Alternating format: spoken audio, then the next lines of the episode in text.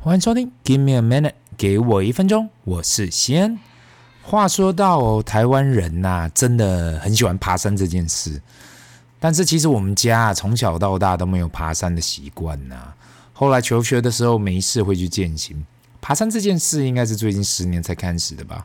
上个礼拜六去了一趟观音山。其实观音山呐、我看了经过了上百次了，但是我真的想起来不敢相信，我从来没有走上去过，或是更应该说是去走上这个硬汉坡啦。话说到呢，其实近十年走的大部分，就是爬的大部分都是五百米上下的山呐、你说那种要超过一千米以上要爬上去的、印象国内外都不曾上去过。看到台湾很多强者啊，没事都在那里爬啊百岳的，真的很强。那我刚刚还特别上网查了一下，俗称的百岳，台湾的百岳啊，最后一名都有两千九百八十一米高。所以没事在那里爬百岳的人真的很强。那这次去爬观音山呢，出发前还稍微看了一下 Google Map 跟 Google 上面的人评价，说一路到上面硬汉岭那个碑啊，差不多一点五公里，没有太难。但是毕竟不常爬山啦，所以知道海拔虽然说只有六百米上下，还是有点担心，如果爬不上去就尴尬了。到了出发点，抬头往上看，诶，好像还可以哦。天气感觉也没有太热，可能是因为晚上要下雨了，要变天了。一大早到的时候，我发现哇，怎么停车场停得人山人海？台湾人真的很爱爬山呢。我内心的 OS 是左看右看，比我年纪大的人都准备好要往上爬了，我应该没问题啦。上个月到台东古关那边还差不多八百米都上去了，这应该小事。确认好水带齐了，鞋带绑紧了，那就出发喽。不得不说啊，现在政府规划都很好，旁边的天空步道，光是看到林口跟新庄啊，就可以看到房子真的盖超多的啦。继续往前出发，来到呃风柜斗湖登山湖登山步道嘛，风柜斗湖登山步道上去，看起来平平稳稳的，没太多问题，可能是我多虑了。但是进去不到几百公尺，来到传统山林步道，诶。就开始比较刺激喽，沿着弯弯曲曲的山林步道上去，其实也没有那么困难啦。看起来可能是我想太多了。爬了没有多久，就看到景观平台，望着巴黎跟台北港的景色，真的很美。特别是天气好嘛，就可以看到台湾海峡的风景。继续往上走，沿路看到人呐、带着自己的呃食物上来野餐，哇，这也是另外一种风味。我没有想过啊，可以背着自己的食物上来到山顶上野餐，看到很多阿伯阿姨坐在那里泡茶，欣赏着美丽的风景，边喝茶吃着自己的午餐，酷哦！感觉往上来到观音山的硬汉碑，上面写着海拔六百一十六米，比想象的还要简单呢。我自己又太多虑了，原来这也还是台湾的小百岳第五号，望着两百七十度的。辽阔的美景啊，一路从淡水河口往内看到台北市，连基隆河跟淡水河的交接都看得到，这真的是美不胜收。过去都是从阳明山跟大屯山那边看过来，这次从观音山这边看过去，真的给我另外一个体验。讲了半天，其实我要说的啊，就是爬山真的是一个很好的运动，不仅仅可以锻炼体力，也可以看到美景。难怪台湾有那么多人想要去爬山。但是最重要的也是要量力而为啦，可以先从比较基本的开始练习，慢慢的路往上。有时候看到人呐、马上就要去拼高山，但是也要看自己有没有那个屁股啊。但是否观音山的话，我是蛮大推的，所以没有去过的听众啊，可以去尝试看看。那今天呢，我们来聊一聊很多人问我的话题呀、就是过去我有提到利用定期定额去做指数型 ETF 的配置。然后很多听众就有问到呢，那定期定股呢，这样的投资方式我是否推荐？首先呢，我应该要先来解释一下这两种方式的差异性。毕竟如果不了解定期定额，那定期定股肯定也不了解。在 Episode 一五一有谈到嘛，指数型的 ETF 特别适合定期定额。任何的投定期投资方式啊，都需要找到会长期成长的标的物。如果一个标的物它本身不会成长，你长期的去投资，大家不是很奇怪？那定期定额就是，如果你准备投资两万新台币，每个月去投资零零五零好了，那每个月不管股价这零零五零的股价是多少，就会去扣两万新台币，那看你可以买多少股。那以今天的收盘价，你大概可以买到一百六十九股左右，这样应该很单纯啦。那定期定股呢？定期定股代表的就是每个月到了你的扣款日，你不是设定一个总金额要去扣，你设定的是如果每个月要买两百股，那代表今天的收盘价两百股等于约两万三千六百新台币。那这两个最大的差异呢，就是在如果下个月的时候零零五零已经涨了。那定期定额的方式，你就会买到更少股，因为两万你可以买只这个月可以买到一百六十九股。那现在零零五零涨价了，变成也许你只能买到一百六十五股，这就是定期定额。那如果你的标的物涨了，你每个月就买更少股嘛。那如果你标的物跌了，你就买更多股。那对于定期定股而言呢，你每个月都是买两百股的情况。如果下个月涨了，你就需要投入更多资金去买这两百股；如果跌了，你就投入更少的资金去买入。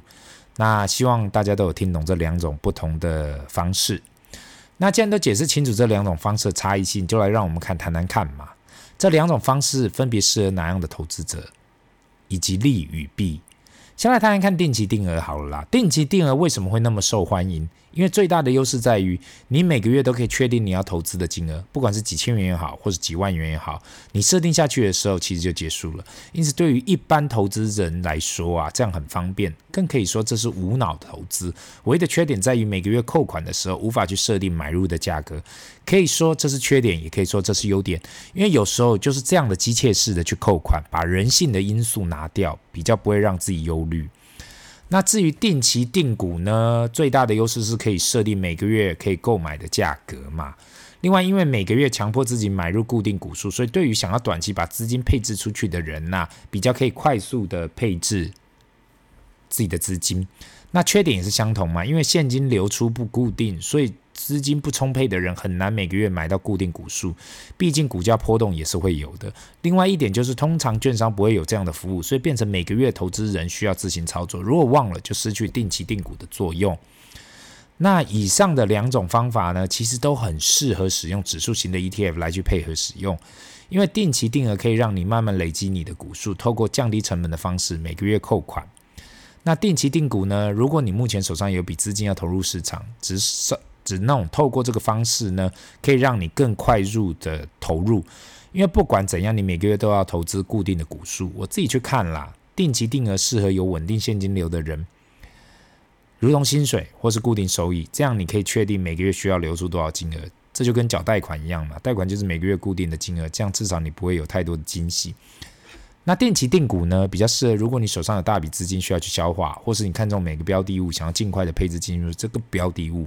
可是你对现在的价格有所疑虑，比如说你想买十张的零零五零好了，但是你对于要一次投入十张有所疑虑，所以选择每个月买一张的方式进行，也是花十个月来去达成你的目标。这样的方式比较适合你想要快速累积股数的投资者。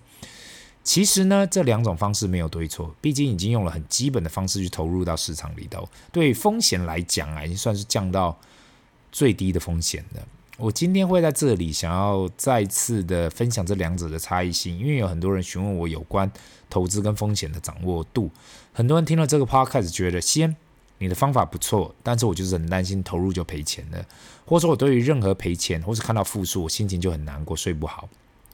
毕竟呢，每个人的资金都是辛辛苦苦赚来的，不能乱赔掉。那所以我也没有，我我知道了，没有任何人想要赔钱。那我在这里。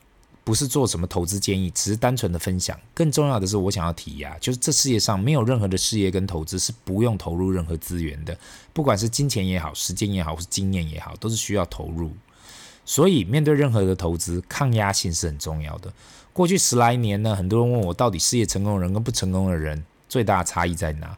我后来观察到，很多老板抗压性占很大的比例。人的一生都会面对巨大的压力。有些人可以侃侃而谈，有些人会睡不着觉。投资也差不多是这样，任何的投资都有风险，有大有小。只要有风险，就需要承担压力。面对很多人说他只要报酬，不要风险跟压力，这是不可能发生的。所以只要是人都需要去学习承担风险。未来应该会开一集去分享一下我自己觉得抗压性跟如何去面对压力。那今天的分享就到这里，让我们进入 Q&A 的时间。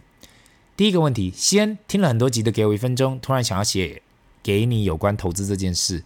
你所提到的指数型 ETF 听起来很美好，但是你有没有想过，如果下十年全世界都因为过度升息而通缩，那我们投入在指数里面不是白搭了吗？不要说通缩啦，如果十年没有任何的报酬，那投入的资金不是白白的被通货膨胀被吃掉了吗？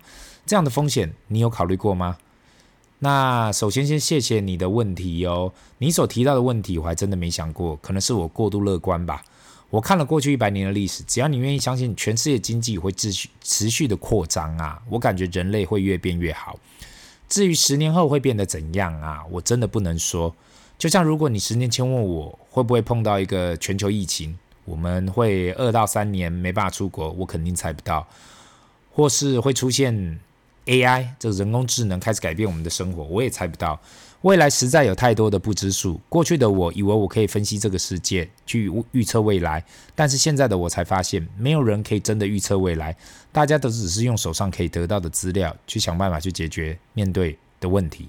对我来讲呢，我自己是对未来保持很大的信心。那我也希望各位听众对未来保持信心。那希望以上呢有回答你的问题。那第二题呢？三井提到的瘦身呢？如果没办法控制口欲的话，有没有其他方法可以去解决？你提到要少吃，又要戒口，少喝酒，或是不喝酒，这真的不人性呐、啊！我就是很想要吃吃喝喝啊，但是又可以看起来不会不会变胖。那也谢谢这一位听众哦，这个问题蛮有意思的。那这不就是人生最痛苦的事情吗？我们想要所有的好处，但又不想要辛苦，这没有办法达成呐、如果你想要保持身材好，那就是要少吃、忌口、多动，缺一不可。太多人想要超捷径，但是今天超下去不代表可以持续下去。今天即使你透过什么轻松的方法瘦下来，但是自己要注意到副作用跟风险。很多人提到哦，胃绕道跟切肉切胃手术啊，那可是如果你去看副作用跟风险呐、手术是安全的，是可是却有一定的副作用吗。不管是这辈子需要吃多的维他命，或是医生也建议术后要。配合正确的饮食跟运动，所以到了最后还是要回归到饮食跟运动。毕竟我说过了，你把多少的东西放在你的身体里面，你就需要消耗掉那么多的热量。这些东西不会平白的消失在你的身体里面。那我希望我这样子也有回答到你的问题。那这里是 Give me a minute，给我一分钟，我们下次见，拜。